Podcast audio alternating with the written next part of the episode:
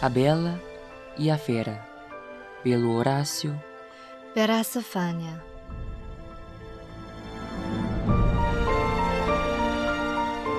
Era uma vez um jovem príncipe que vivia no seu lindo castelo. Apesar de toda a sua riqueza, ele era muito egoísta e não tinha amigos.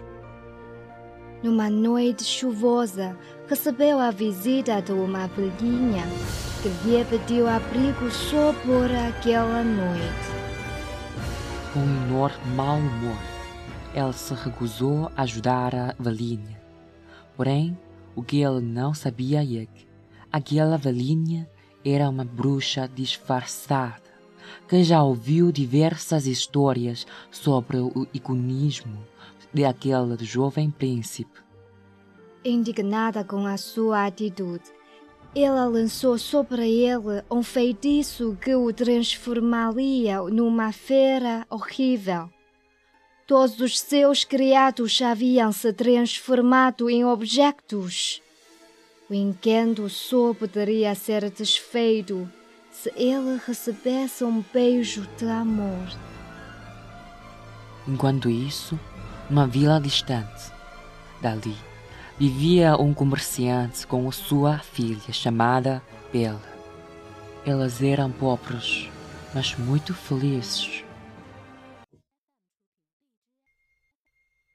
Vera adorava livros e histórias, vivia a contá-las para as crianças da vila.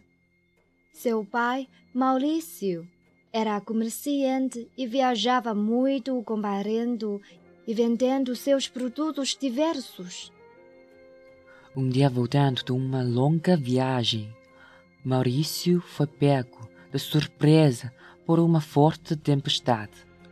Passou em frente a um castelo que parecia abandonado e resolveu pedir acolhida. Bateu à porta, mas ninguém o atendeu.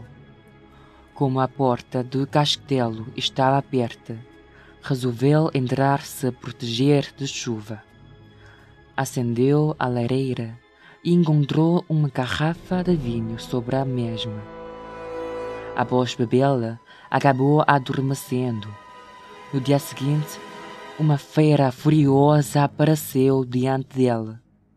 Quis castigá-lo por envidar o seu castelo e assim o fez prisioneiro. A fera decretou ao velho comerciante que este morreria por tal invasão. Aterrorizado, o pobre homem suplicou. Deixe que me despeça da minha filha. A fera concedeu-lhe o pedido. De volta à sua casa, contou o ocorrido à sua filha.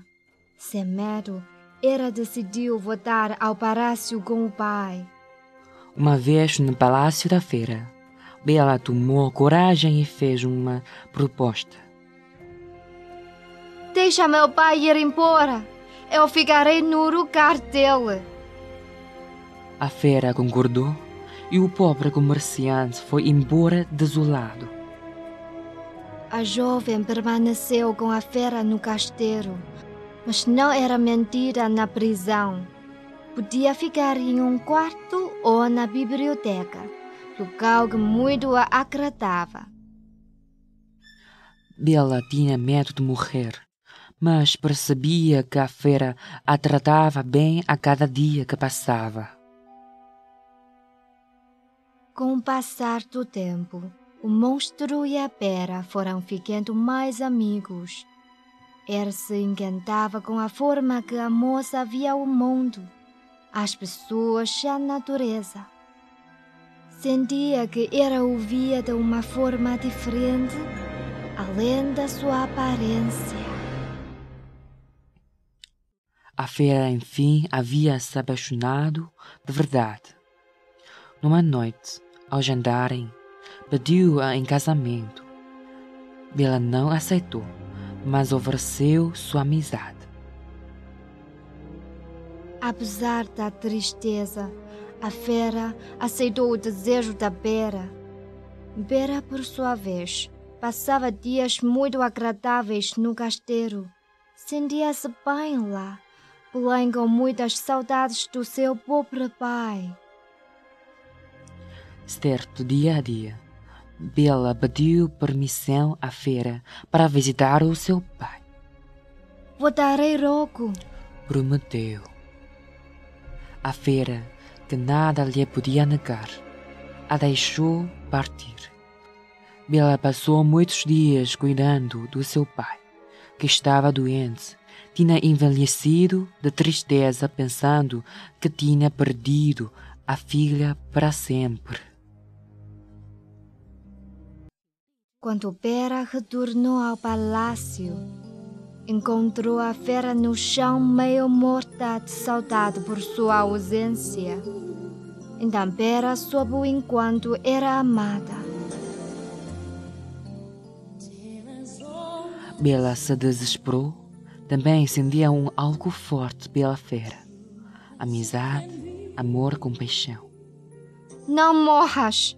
Caso-me contigo! Disse-lhe chorando.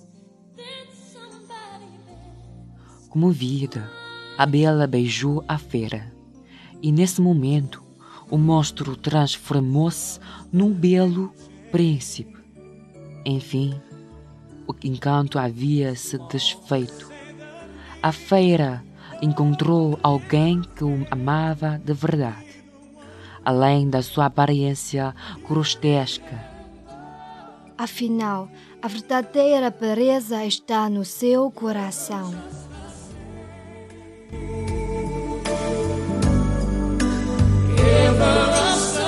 É a última vez de que o Horácio e a Cefânia acompanhamos-los, mas as nossas vozes estão sempre lá convosco. Agradecemos muito a sua companhia e apreciação. Desejamos-lhes uma boa tarde para sempre.